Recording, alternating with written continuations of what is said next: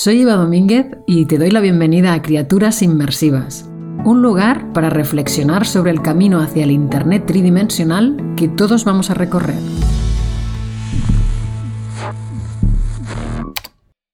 Imagina que eres el líder de la comunidad Yawanahua, que vive en la selva amazónica, y vas a un festival de cine en Río de Janeiro. Estamos en 2016. Allí además de ver muchas películas en la gran pantalla, tienes la oportunidad de ponerte unas gafas de realidad virtual y ver un documental esférico, grabado en 360 grados. El documental se llama Collision y es obra de la cineasta australiana Lynette Walworth. En él conoces el pueblo Martu, en el remoto desierto australiano, de la mano de un anciano indígena llamado Niarri Morgan. Las imágenes te envuelven y estás inmerso en el mundo de Morgan. Es un mundo que cambia radicalmente cuando entra en contacto con la cultura occidental de la manera más abrupta que puedas imaginar. Es que creo que te será difícil imaginarlo. ¿Cómo lo hace? Pues siendo testigo de una explosión nuclear en el desierto del sur de Australia. Ese día se rompen muchas cosas para él. El documental de 16 minutos cuenta la colisión entre su cultura y la occidental. Y es precisamente a través de la inmersión en una película esférica, a través de gafas de realidad virtual, que su historia tiene un mayor impacto emocional. Como te decía, Tashka, el líder de la comunidad amazónica Yawanahua, está entre los espectadores y sale decidido a contar la historia de su pueblo de la misma manera. Durante dos años trabaja con Lynette Walworth en el documental Aguavena.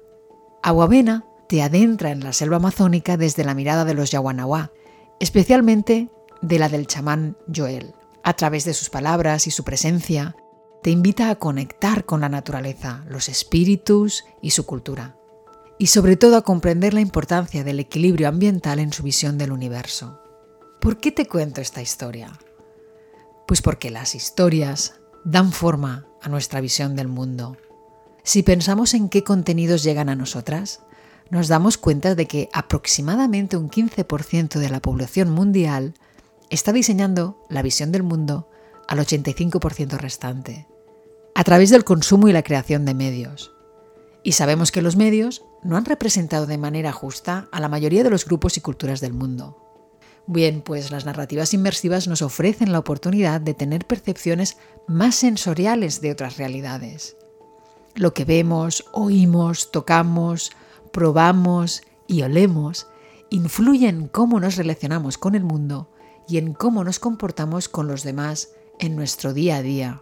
Las historias inmersivas son una gran oportunidad para llenar ese imaginario colectivo de más variedad de miradas, de incluir más perspectivas, de romper ese patrón tan homogéneo que llega sin darnos cuenta y que es responsable de muchos de los prejuicios conscientes que tenemos e inconscientes hacia otros y de toda clase de estereotipos. Agua Buena es solo un ejemplo del potencial de las tecnologías inmersivas para crear nuevas realidades. Podemos ampliar perspectivas, dar voz a culturas invisibilizadas y modelar nuestra idea del mundo para que quepan todas las posibilidades. Y si te preguntas cómo tener esta experiencia, pues sí, necesitas unas gafas de realidad virtual y conectarte a las plataformas que existen para ella. Y eso es todo por hoy. Gracias por escuchar. Soy Eva Domínguez y si no te quieres perder ningún episodio, suscríbete a la newsletter en evadomínguez.com, donde también encontrarás más recursos e información.